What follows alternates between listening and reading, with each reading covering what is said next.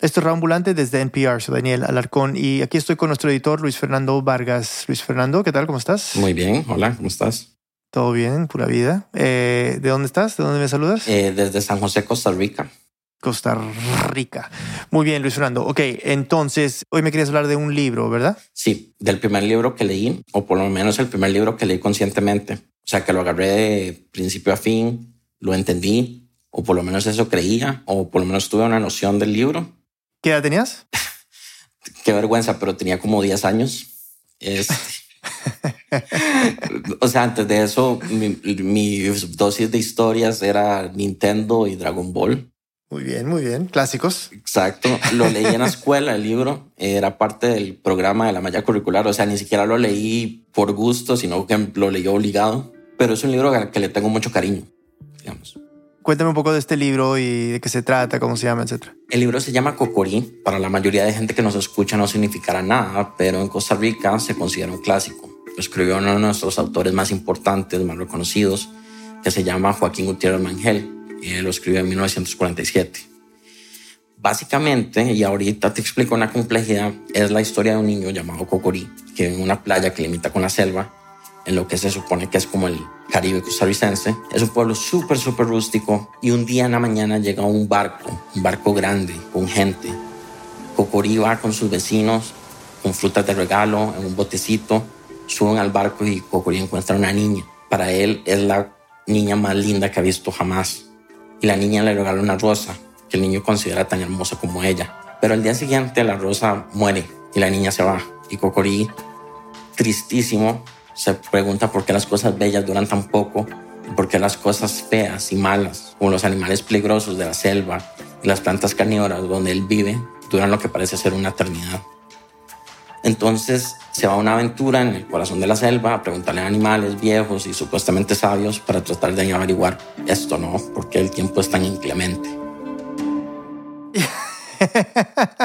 ok, entonces me río porque me parece muy dark que no concuerda con lo que yo conozco de pura vida, hermano, que de la cultura tica. Entonces, todo eso me parece como súper sorprendente. Pero no sé si esa es la complejidad que mencionaste o si hay otra, porque, pero igual me parece súper extraño. No sé si quieres explicarme o de pronto he mal entendido toda esta buena vibra que me has estado eh, contando de Costa Rica por tantos años.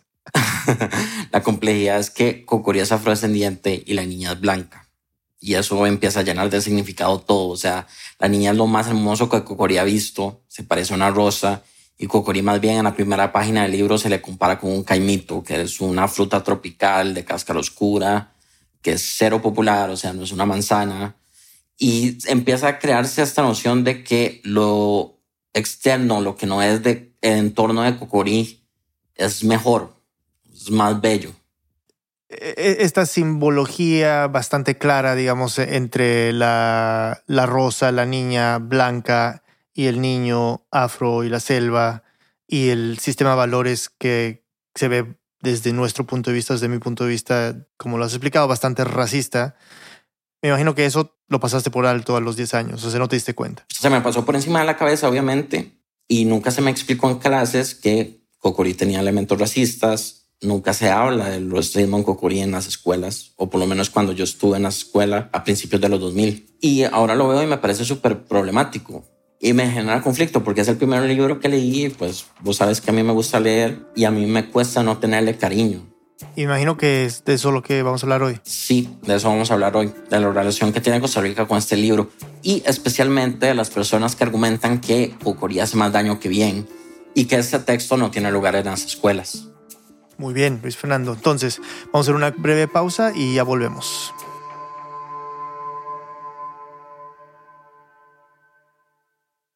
Este mensaje viene del patrocinador de NPR, CarMax. Imagina comprar un auto a tu manera, en línea, desde la comodidad de tu hogar, en persona en el lote o una combinación de ambos. CarMax te permite elegir cómo comprar. Incluso llevan tu auto a la puerta de tu casa en mercados selectos y sin importar cómo compres, CarMax te tiene cubierto gracias a una garantía de reembolso de 30 días o 1500 millas. Conoce más y empieza a comprar en carmax.com. CarMax, reinventando la compra de autos. NPR y el siguiente mensaje son patrocinados por Monday.com.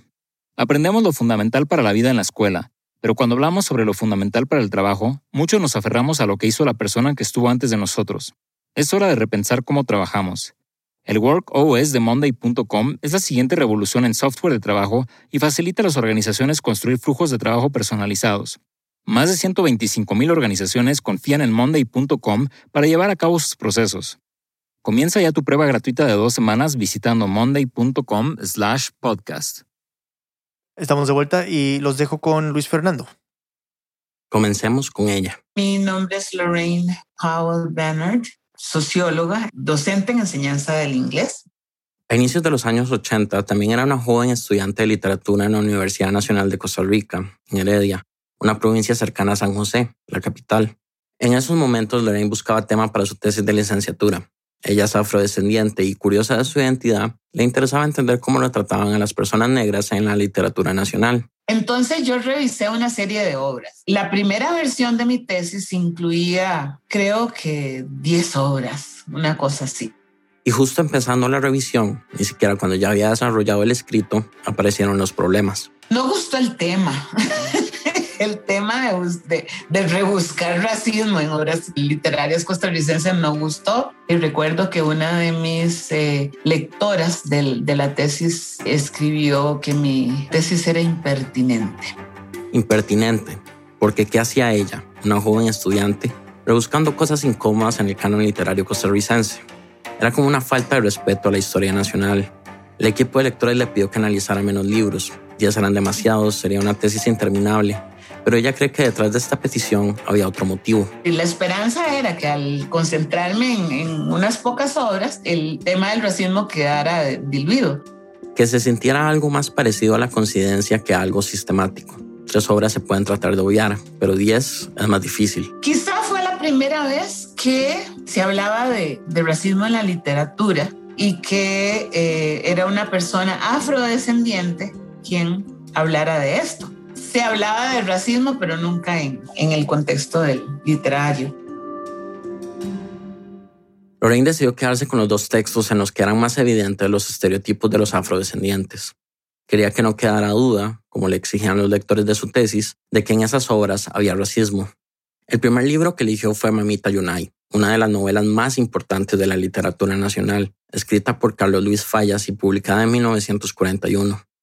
El texto retrata las injusticias sociales que vivían los trabajadores de la bananera United Fruit Company en Limón, el Caribe costarricense. Y el segundo fue Cocorí. Fue chocante la forma en que se describía a los, a los afrodescendientes en las dos obras que, que me, con las que me quedé. El afrodescendiente como malo, como lujurioso, como primitivo y parecido a una bestia. Lorraine también tuvo problemas con los directores de su tesis, decidió avanzar solo un tiempo y luego recurrir a una persona, la que le parecía más indicada para tratar el racismo en la literatura costarricense. Mi nombre es Quince Duncan, soy escritor, activista de los derechos humanos, sobre todo de lo que son los derechos étnicos. De las personas afrodescendientes. Hice mi trabajo y un día llegué a, la oficina de Queens, que él era el director del eh, Instituto de Estudios Latinoamericanos, y yo le llevé el armatoste de hojas y le digo, Queens, vea esto. si le parece, si está de acuerdo con lo que yo digo, por favor, yo quiero que sea mi director de tesis. Queens conocía el trabajo de Joaquín Gutiérrez, por supuesto, y también Cocorí. En 1975, Queens publicó un libro, El negro en la literatura costarricense, que abarca la historia de la integración de las personas afrodescendientes en el país. Dedicó nada más un párrafo a Cocorí, es extraño como habla de la novela ahí. No destaca nada explícitamente racista. Dice que los personajes pudieron haber sido chinos y poco más. Es como si se hubiera contenido en lo que iba a decir. De hecho, cuando hablé con Queens, me dijo que si tiene algún libro que le gustaría reeditar, sería ese. En fin, Queens aceptó leer el trabajo de Lorraine. Entonces fue así como tomé conciencia de la gravedad del texto, sobre todo desde el punto de vista de que el libro estaba siendo utilizado con la niñez. Entonces ahí ya dije, no, pues esto no puede ser. Y le dijo que sí, que sería el director de su tesis. Carlos Luis Fallas había muerto en 1966, pero Joaquín Gutiérrez, el autor de Cocorí, en ese entonces sí estaba vivo Lorraine decidió que quería hablar con él, preguntarle algunas cosas sobre el libro. Él y ella eran casi vecinos. Lorraine consiguió el número de teléfono y lo llamó en febrero de 1983. Eh, él no era muy amable. Era un señor bien gruñón, bien, bueno, yo lo conocí esa vez nada más y le pedí una entrevista. Me dice, ¿qué es lo que pretende probar? Le digo, no, es que quiero que me responda algunas preguntas sobre, sobre Cocorí. Bueno, pero qué, bueno, dijo, bueno, por ejemplo, por ejemplo, al inicio del libro, en las primeras ediciones, y esto cambiará después, más adelante les cuento por qué, cuando Cocorí va al barco y se encuentra a la niña, ella reacciona a su presencia diciéndole a su mamá, mamá, mira un monito. Por ejemplo, esa frase, yo quiero que usted me la explique. Me dice, ¿y qué cuando usted ve por primera vez a un negro? No piensa en un mono. y le digo, no, yo pienso en una persona. es una persona de raza negra. Y tiró el teléfono. Aquí quiero detenerme en la risa de Lorraine, porque creo que dice mucho de cómo debe ser lidiar con ser afrodescendiente en Costa Rica. Suena como si fuera un mecanismo de defensa, de protección ante una sociedad que si bien no te va a esclavizar, entre broma y broma te va a tratar como un ciudadano de segunda categoría, como el objeto de risa y burla. Y es una risa diseñada para evitar conflictos, algo muy costarricense. Una risa que hace que todo parezca más leve, sin importancia. Porque ser confrontativo, especialmente sobre temas de racismo, te hace hacer eso, impertinente. Entonces, ¿quién era Joaquín Gutiérrez de Mangel, ese señor gruñón que escribió Lorraine? Aquí unos datos biográficos sobre él. Nació en 1918 en Puerto Limón, frente al mar en el Caribe costarricense. Ahí es donde se concentra el segundo mayor grupo de población afrodescendiente en el país, más de 50.000 personas para el censo del 2011.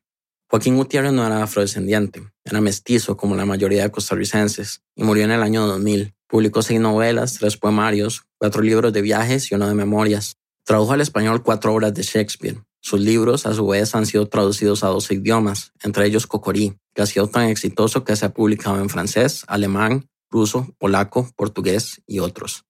Fue miembro de la Academia Costarricense de la Lengua, ganador del Premio Nacional de Cultura, recibió un doctorado honoris causa de la Universidad de Costa Rica y uno de los periódicos más relevantes del país lo declaró personaje del siglo de la literatura nacional.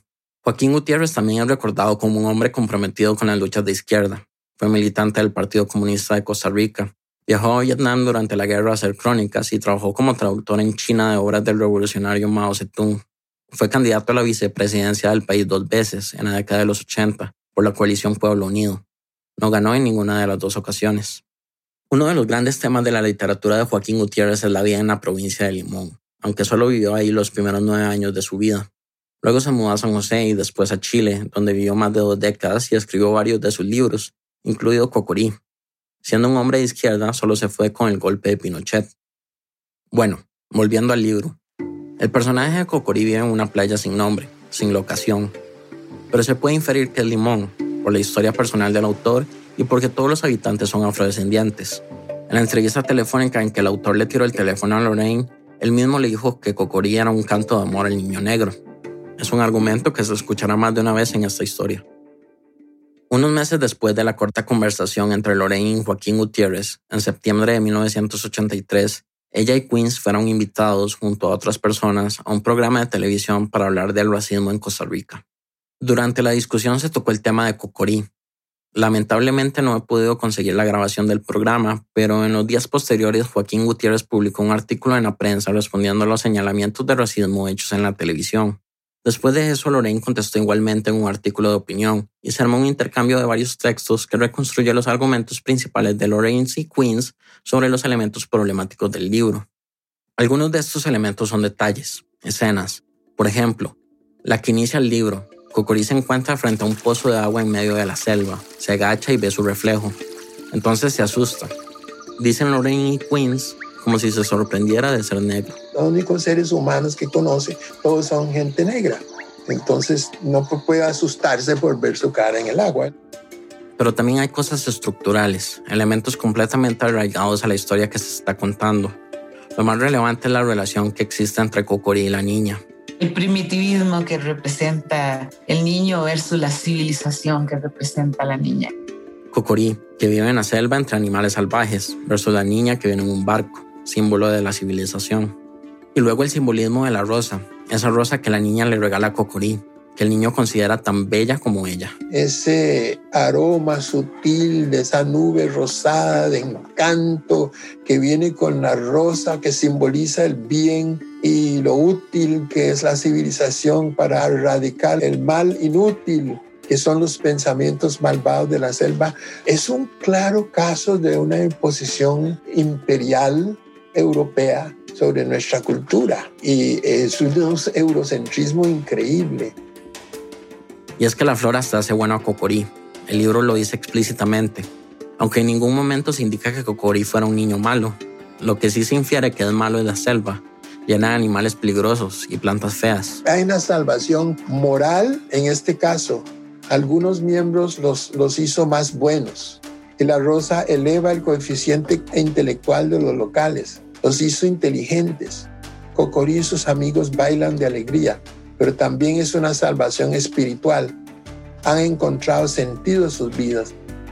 O sea, en resumen, lo europeo, que es lo bello, llegó a salvar a los afrodescendientes que viven en la selva. En el intercambio de artículos entre Lorraine y Joaquín Gutiérrez, el autor se defiende de las acusaciones de racismo. En una respuesta, Lorraine se enfoca en cuál es el significado de Cocorí. ¿Ha pensado usted alguna vez, señorita filóloga, en cuál es el tema de Cocorí? Se lo voy a contar. Es su descubrimiento de que una rosa, la belleza, la verdad, tiene una vida precaria en este mundo nuestro y que en cambio vegetan satisfechos y longevos la prepotencia, la presuntuosidad, el dominio abusivo de los fuertes malignos. Luego responde sobre la escena en la que Cocorí se asusta al ver su reflejo en el agua. ¿No se le ocurrió pensar que cualquiera se asombra cuando se ve por primera vez en un espejo? El intercambio de artículos terminó con uno de Lorraine, Gran parte del último texto trata sobre lo que ella llama la programación social, que es un poco abstracto, pero se puede resumir en esto. Las obras son producto de una época, sea de lo que sea, de superhéroes o de gusanos o, de extraterrestres, se presenta la visión de mundo de su sociedad. Es decir, de la sociedad en la que se produce la obra.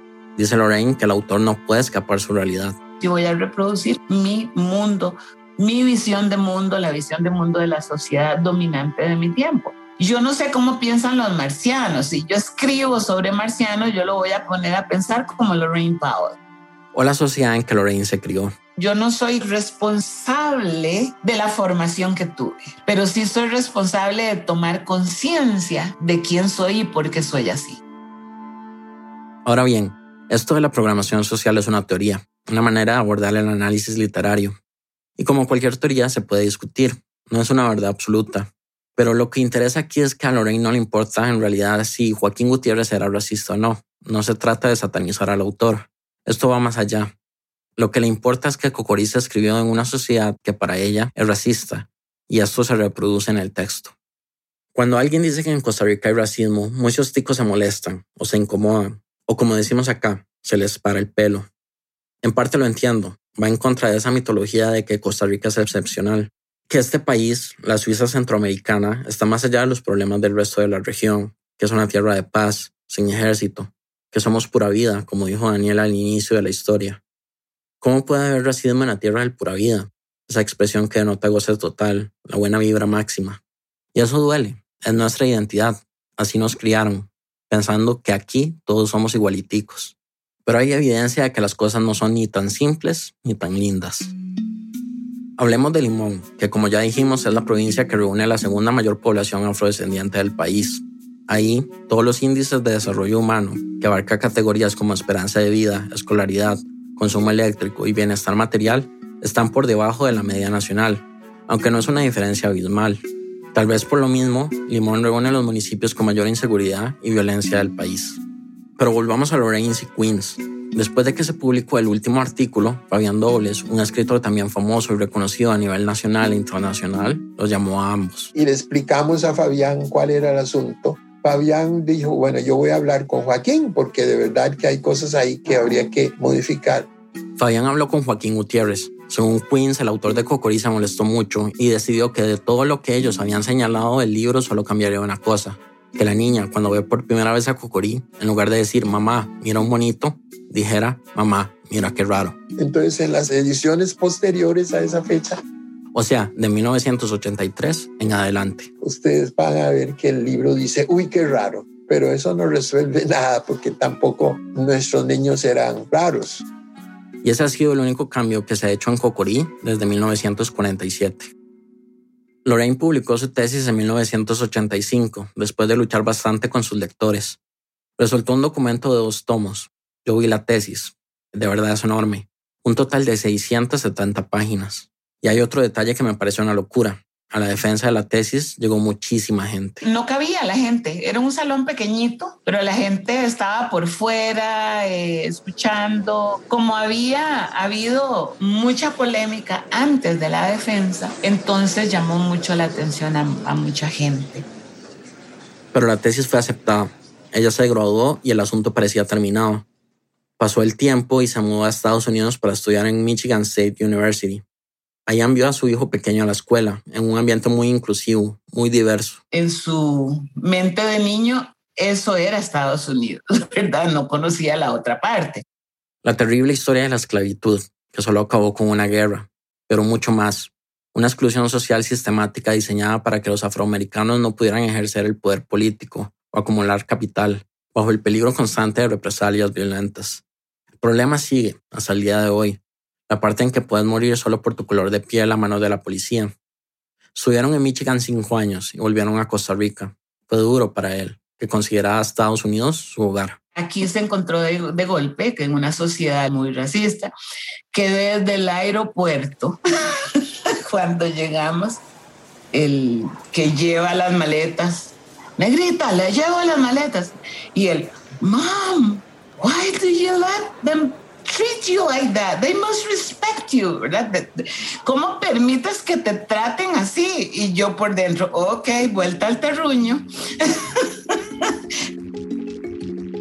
Y en 1995, cuando el hijo de Lorraine tenía 12 años, Cocurí, ese libro por el momento olvidado, volvió a estar muy presente en la vida de su familia. Ese año, el Ministerio de Educación Pública decidió incluirlo como lectura obligatoria en las escuelas, específicamente en sexto grado de primaria, justo el año que cursaba el hijo de Lorraine. Cuando la clase del hijo de Lorraine lo leyó, rápidamente empezaron a compararlo con Cocorí. Pero en la escuela las maestras le decían, Ay, pero si este negrito todo el mundo lo quiere. Le dicen Cocorí por cariño. Pero para Lorraine no tenía mucho sentido reclamarle a sus profesoras por lo mismo que hablábamos hace un rato de la programación social. Su visión, no podían tener otra. Para ellos eso estaba bien y le tocaban la cabecita, ¿verdad? Y qué lindo, la, pelito parece brillo, qué lindo. Y el niño rechazaba todo eso, pero no eran capaces de respetar eso.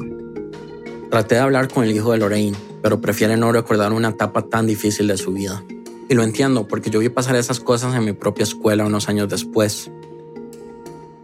Yo vengo de una escuela pública, donde la mayoría de niños éramos mestizos, Solo había un compañero afrodescendiente. Recuerdo que con la llegada de Cocorí empezaron los gritos en los recreos. Cocorí, venga Cocorí. Y recuerdo también la mirada de mi compañero, que era diferente a la de diversión que teníamos todos los demás en ese momento. Una mirada que yo no sabía identificar del todo, pero que ahora me imagino que era de furia, de frustración. Aunque a todos nos parecía normal. Seguramente yo le dije Cocorí alguna vez, o más de una, y eso que yo era de los niños tímidos. Y señalo lo que vi porque nunca me dieron las herramientas para entender que el libro lastima a otros, que el libro reproduce estereotipos racistas, que devela una relación de desigualdad y sometimiento que ha durado siglos. Y si me lo hubieran dicho, ¿lo hubiera entendido? No sé, y es algo que me produce contradicciones. Por un lado, no parece sano subestimar a los niños y su poder para empatizar, pero a la vez me parece ingenuo pensar que un niño como yo, a los 10 años, hubiera entendido claramente el peso de los siglos de esclavitud y exclusión social. Es una pregunta que le hice a todas las personas que entrevisté para esta historia, unas seis, y lo discutí con conocidos y amigos. ¿Puede un niño lidiar con la carga histórica de Cocorí a los 10 años? Hubo algunos sí, la mayoría de personas mestizas, pero igual número de no, y todos de personas afrodescendientes. Me parece importante recalcar esto, porque no es lo mismo que lo diga una persona mestiza o una persona afrodescendiente. Lo cierto es que los mestizos podemos decir sí, enseñamos Cocorí con una guía de lectura crítica del texto, desde una posición cómoda, donde ningún daño puede haber. Pero para un niño afrodescendiente eso sí puede significar un golpe a su dignidad. Ser el objeto de estudio no debe ser bonito nunca.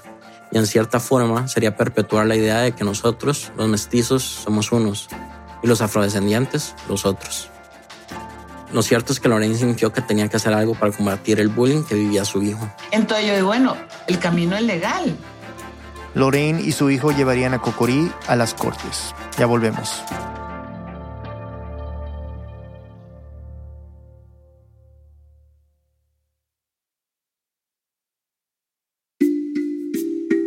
Estamos de vuelta en Radio Ambulante. Antes de la pausa escuchábamos la primera polémica que se vivió alrededor de Cocorí y los reclamos de racismo en el texto. La discusión terminó en el cambio de una sola frase en el libro. Pero ahora empezaría otra discusión que involucraría a las autoridades estatales. Luis Fernando nos sigue contando. Lorraine contactó a su abogada y le explicó la situación de su hijo. Sus compañeros lo comparaban con Cocorí y el niño se sentía incómodo con esto, herido. Sentía que era una burla la comparación con un personaje que era visto como raro, como un caimito. Ella le propuso hacer un recurso de amparo para llevar a la Sala Constitucional de Costa Rica. Un recurso de amparo es básicamente una acción legal que cualquier persona puede tomar si siente que sus derechos constitucionales están siendo violentados. El objetivo de Lorraine y su abogada era sacar el libro de las escuelas, demostrar que su lectura estaba violando los derechos de los niños afrodescendientes. Específicamente decían que el libro violaba el artículo de la Constitución Política que dice que toda persona es igual ante la ley y que no podrá practicarse discriminación alguna contraria a la dignidad humana. También que la lectura de la novela iba en contra de la ley sobre la Convención de los Derechos del Niño, que habla sobre la libre expresión y el libre acceso a la información, excepto cuando daña la reputación o los derechos de los demás. Por último, también reclamaban que también viola la Convención sobre la eliminación de todas las formas de discriminación. El recurso de amparo lo presentaría el hijo de Lorraine, que solo tenía 12 años, pero a él se unió otra niña de la misma edad. Mi nombre es Tanisha Swayby Campbell. Yo nací en San José de Costa Rica en 1984. Tanisha también leyó Cocorí en la escuela y recuerda un sentimiento. Ese libro me hizo sentir en primer orden mucha vergüenza, que era algo que contradecía directamente, digamos, todos los mensajes que yo había recibido de mi círculo familiar inmediato. En su familia materna siempre se trató la negritud de manera positiva, una conciencia étnica, dice Tanisha. Venía desde sus abuelos. Y siempre pienso que era como una forma de responder a lo que sabían mis abuelos y abuelas que iban a tener que enfrentar mi mamá y sus hermanos y hermanas en la sociedad, en donde iban a estar constantemente recibiendo mensajes negativos o peyorativos en relación con lo negro. Entonces en la familia nos lo construían como una cosa muy importante, como un motivo de orgullo, etcétera. Para Tanisha fue humillante leer Cocorí y que sus compañeros empezaran a burlarse de ella. Porque primero, todos los niños y niñas negras nos convertíamos en Cocorí. Y segundo, las eh, características de ese personaje, sus atributos, eran atributos que a mí personalmente me hacían sentir mucha vergüenza. El cabello afro, los labios gruesos. Y es que Tanisha fue a una escuela privada en Limón, pero era mayoritariamente de niños mestizos. Esa vergüenza que se me produjo a mí en ese momento, ¿verdad? Y esa despersonalización que nos ha generado Cucorí eh, por, durante décadas a los niños y niñas negras de este país, yo la llevé a mi casa. Y aquí hay que explicar quién es la mamá de Tanisha. Su nombre es Epsi Campbell Barr, una política que ha luchado contra el racismo y por los derechos de las personas afrodescendientes desde hace décadas. Ha liderado varias organizaciones antirracistas y ha sido diputada de la República por el Partido de Acción Ciudadana. Desde el 2018 es vicepresidenta de la República de Costa Rica, la primera mujer afrodescendiente en ocupar un puesto de esta magnitud en Latinoamérica. No es sorpresa entonces que EPSI estuviera interesada en sumarse al recurso de amparo que propuso Lorraine. Claro, un recurso de amparo es un concepto que no entiende casi ningún niño o niña de 12 años, pero Tanisha entendía lo básico. Esto era para defender sus derechos y para sacar de las escuelas ese libro que tanta vergüenza le generaba. Ahora bien, hay un tema acá y es el de si sacar a Cocorí de las escuelas es censura o no. En ese contexto, nunca se estaba hablando de sacar a Cocorí de todas las bibliotecas. Cualquiera que quisiera leer Cocorí siempre podía irlo a conseguir en cualquier lugar de este país. La pelea no es por censurar el libro ni por que, dejen de publicarlo y que quiere comprarlo así como hay tantos libros que andan por ahí. Eh. Como mi lucha de Hitler, dice Queens que si uno quiere comprarlo, leerlo y darle eso a sus hijos es problema suyo. Pero no puede ser que el Estado esté promoviendo en la lectura donde el pobre Cocorí, además de otras cosas, rumia pensamientos más negros que su piel. Bueno, eso de enseñarle eso a un chiquito de, de quinto grado, ¿no? El fallo de la Sala Constitucional se dio al año siguiente, en 1996. Si usted ve el fallo, digamos, de los magistrados, que fue un fallo por unanimidad al recurso de amparo de 1995, si usted lee ese fallo, digamos, a la luz de, de estos tiempos, a usted le dan ganas de llorar. De llorar de tristeza. El recurso fue declarado sin lugar. Realmente los magistrados hicieron, digamos, un acto de completa soberbia y arrogancia, diciendo casi que Cocorí era un favor a las personas afrocostarricenses de este país, que era una representación lindísima de lo que nosotros éramos, ¿verdad? Siempre desde ese lugar de ustedes no saben lo que les está pasando o ustedes no entienden lo que ustedes mismos son. Los magistrados dijeron que no encontraron ningún elemento discriminatorio o racista en el libro y que si ha existido algún tipo de reacción contra los niños afrodescendientes, se podría evitar educando a los maestros de cada escuela. El fallo afectó mucho al hijo de Lorraine. Eso fue devastador para él, ¿verdad? Entonces él, decía, let's go home. ¿Por qué me trajiste aquí? Esto es un país horrible. Volvamos a casa, ¿verdad? No, no, no podía comprender. De ahí en adelante, la polémica alrededor de Cocorí se vuelve a incendiar casi cada 10 años. Todo es silencio por un rato y luego cae una bomba y empieza la discusión de nuevo. Parece el relato de un país que se niega a ver su historia. En el año 2000, por ejemplo, el Ministerio de Educación Pública eliminó el concepto de textos obligatorios y lo sustituyó por sugerencias bibliográficas, o sea, lecturas recomendadas que se pueden hacer en las aulas. Pero esto pasa completamente desapercibido en los medios de comunicación. No es hasta enero del 2003 que un comunicado firmado por el viceministro de Educación de entonces, Wilfrido Blanco Mora, recalca que Cocorino es una lectura obligatoria en las escuelas. El viceministro dijo que el comunicado se hizo como respuesta a cuestionamientos realizados por miembros del Proyecto Caribe, una organización que consideraba racista a Cocorí. Entre sus miembros estaba Queens Duncan. Ya para ese momento nosotros habíamos hecho la gestión ante el presidente de la República, que era don Abel Pacheco, y su ministra Astrid Fisher, para que se eliminara el libro del currículum escolar alegando precisamente que no era un libro apropiado para niños de quinto grado. En abril de ese mismo año, un escritor costarricense llamado Rodolfo Arias Formoso publicó un artículo cuestionando si Cocorí era racista. El asunto es que lo escribe don Joaquín Gutiérrez y como eres un hombre de izquierda, solidario, etcétera, etcétera, no es posible que haya cometido ningún pecado. Decía que en el libro había más bien racismo hacia los hombres blancos, porque se burla de cómo a uno de ellos se parece que se le quema el pelo, ya que es pelirrojo. El 26 de abril del 2003, seis días después del artículo de Rodolfo Arias, el entonces presidente de la República, Abel Pacheco, publicó un artículo diciendo que para un numeroso grupo de la comunidad afrodescendiente en Cocoría hay mensajes inaceptables, aunque no especifica cuáles. Un estudio de la doctora Marianela Muñoz Muñoz, profesora de la Escuela de Filología, Lingüística y Literatura de la Universidad de Costa Rica, cuenta que en los cuatro meses que siguieron hubo al menos 50 reacciones escritas o ilustradas sobre la polémica de Cocorí, la mayoría a favor del libro.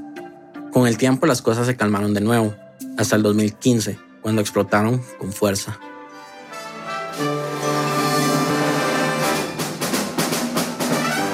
la Orquesta Sinfónica Nacional decidió montar un espectáculo sobre Cocorí. Entonces, en el Teatro Nacional lo iban a presentar y había una valla gigante sobre Cocorí. Esa es Tanisha. La Bahía de Cocorí lo presenta como la mayoría de costarricenses de mi edad lo conocen. Con la cabeza grande, ojos redondos, labios gruesos, con una camisa abierta y pantalones cortos, sin zapatos, caminando por la selva con un mono tití encima de su cabeza y con cara de asustados. Este, digamos, racismo pictórico en donde la imagen de la persona negra estereotipada, eh, donde ves, digamos, esta pronunciación excesiva de los labios, muy al estilo de las caricaturas racistas de Memín y todo este tema, en donde siempre las personas afrodescendientes están dibujadas en cercanía, digamos, con los primates y todo este tipo de cosas, ¿no? La imagen fue creada por Hugo Díaz, quien ya falleció, y forman parte de una serie de ilustraciones que acompañan el relato desde 1984. El musical iba a ser financiado por el Ministerio de Cultura y Juventud. Este evento volvió a prender la alarma de las entonces diputadas Epsi Campbell y Maren Clark. Estas Campbell en el plenario de la Asamblea Legislativa el 14 de abril del 2015. Los hijos de muchísimas personas en este país no se pueden sentir identificados con un personaje que hoy está frente al Teatro Nacional con un monito en la cabeza, andrajoso y diciendo que es un pequeño héroe. Luego dice lo siguiente. No hay niños blancos en este país, no hay niños mestizos, no hay niños indígenas que quieran ser cocorí. El financiamiento del musical provocó que desde la Asamblea Legislativa se convocara a la ministra de Cultura, entre otras personas, a una audiencia con la Comisión Permanente Especial de Derechos Humanos, de la que formaba parte Epsi Campbell. La presión desde la Comisión de Derechos Humanos terminó en que la ministra retirara el financiamiento para el musical de Cocorí, y esto, a su vez, detonó otro debate público sobre la pertenencia de Cocorí en las escuelas y si el libro es racista o no. Cabe decir que en la mayoría de los medios de comunicación lo que escuchabas era esto. Esto significa que se silencia el trabajo de costarricenses. Es inaudito, es censurable y eso nos habla de que tenemos que madurar como país. Yo tengo hijos y todos lo han leído y en ningún momento pienso que, que sea racista creo que la diputada tal vez no lo ha leído bien o no lo ha disfrutado. Algo que, que es histórico y que funciona y que es de nosotros, no hay, no hay por qué quitarlo. Entre abril, mayo y junio del 2015 se publicaron en seis medios nacionales 29 notas y 31 artículos de opinión relacionados al tema. Al principio la gran mayoría defendía el libro, según el estudio de Marianela Muñoz Muñoz. Estos fueron algunos de los titulares en prensa. Cocorí no tiene la culpa de ser negro. Cocorí, el precio de negar la historia. Cocorí, víctima de complejos. El silenciamiento de Cocorí. Luego vino la violencia en redes sociales, un elemento que no estaba presente en las polémicas anteriores. Esta es Tanisha de nuevo. Yo he tenido que aguantar mucha violencia directamente a mí y violencia directamente a mi familia, muchas veces en la figura de mi mamá, que se ha echado los pleitos relacionados con Cocorí porque Costa Rica es un país muy violento a nivel simbólico, digamos, y a nivel interpersonal. Le decían cosas como que si no le gustaba Costa Rica, se fuera para África, o cosas más sutiles, como que qué linda se veía con el pelo liso. Esto es algo sobre lo que ha reflexionado mucho Tanisha. Es que una es costarricense, pero no tanto como ellos. Ser afrodescendiente, uno realmente siempre está en lo que se llama un déficit de ciudadanía y las élites, digamos, o las mayorías, las mayorías blanco-mestizas, están siempre en ese constante negación de la ciudadanía. Ella lo experimenta, aún en cosas que parecen inofensivas. Seis de cada diez veces que entro al país, alguna persona o alguien de la fila o alguno de los oficiales me dice que estoy en la fila incorrecta cuando estoy haciendo la fila de nacionales. Y como me dijo Tanisha, estos comentarios que parecen pequeños son cosas que te pasan por el cuerpo, son más que nociones abstractas, las sentís. Reporteando esta historia me he topado una y otra vez con una idea que va ligada a esto de negar la ciudadanía. Ser afrodescendiente en Costa Rica es vivir en un mundo prestado. Pero si tu tierra no es tu tierra, ¿de dónde sos? Y eso va directo al centro del conflicto de Cocorí. ¿Cómo haces para tener algún tipo de respeto a un libro que, siendo parte de la historia del país, no está escrito para vos, que te trata como extranjero? El acoso a Epsi Campbell, la mamá de Tanisha, se volvió demasiado abrumador. Le tocó cerrar sus redes sociales y el Ministerio de Seguridad incluso le ofreció protección por las amenazas que recibía. Paralelo a los insultos se presentaron varios recursos de amparo. Uno de ellos vino justamente de la diputada Epsi Campbell y otros miembros del Partido de Acción Ciudadana. La exigencia era que Cocorí eliminara de las lecturas recomendadas en las escuelas. Hubo otro con el mismo propósito, presentado por la defensora de los habitantes, y también se presentó uno, pero este en contra de la ministra de Cultura del momento, Elizabeth Fonseca, por limitar la libertad de expresión y aplicar censura al cancelar el financiamiento del musical. Esta manera forzada de educar es exactamente lo contrario de lo que debe ser la educación, que debe estimular un pensamiento crítico de parte de los estudiantes.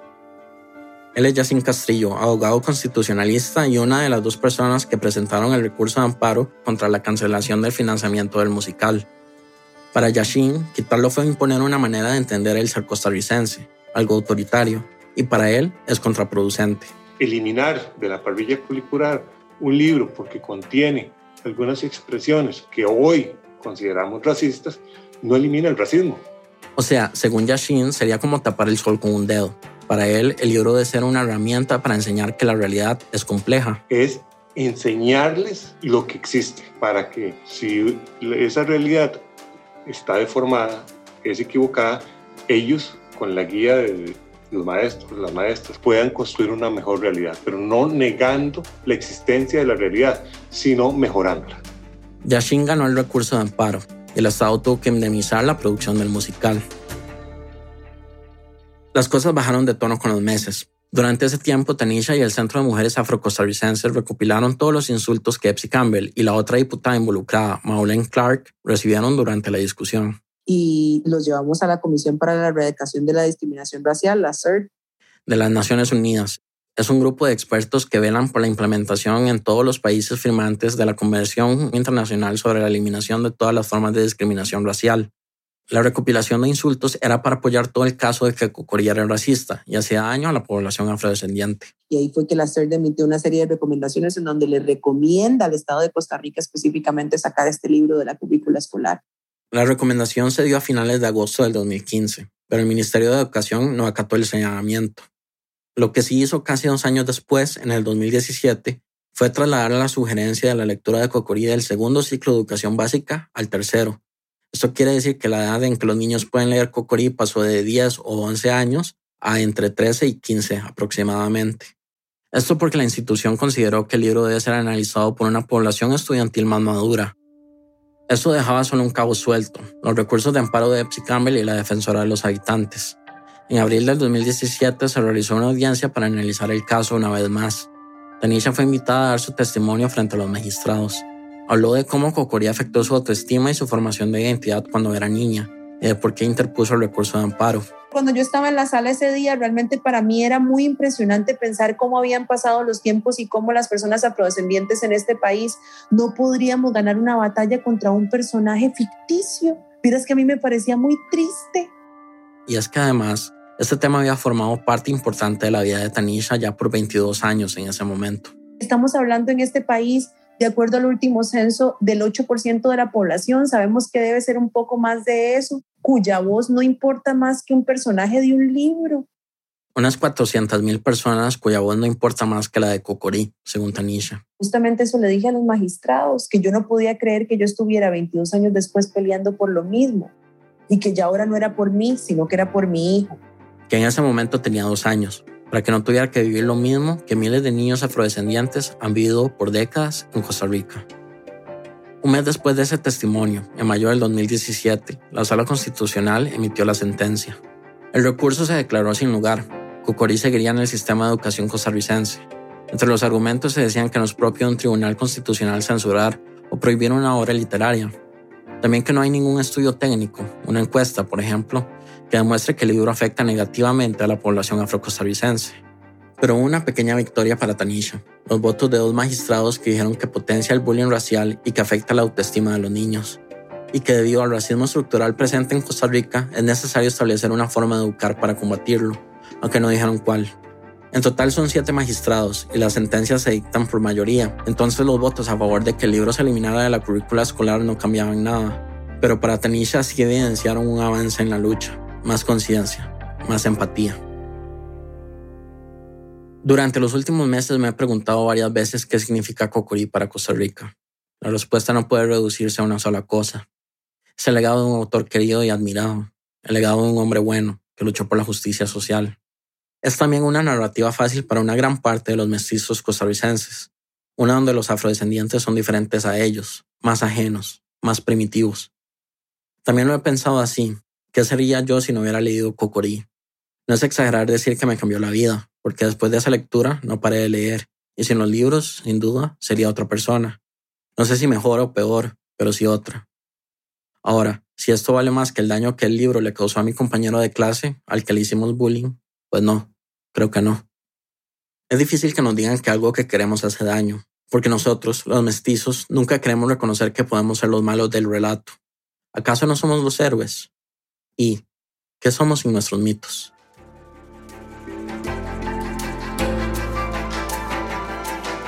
Luis Fernando Vargas es editor de Radio Ambulante, vive en San José, Costa Rica. Gracias a Robert Pereira, Silvia Chavarría, Bernardo Montes de Oca, Estefanía Fresno y Gustavo Quirós por prestarnos sus voces para este episodio.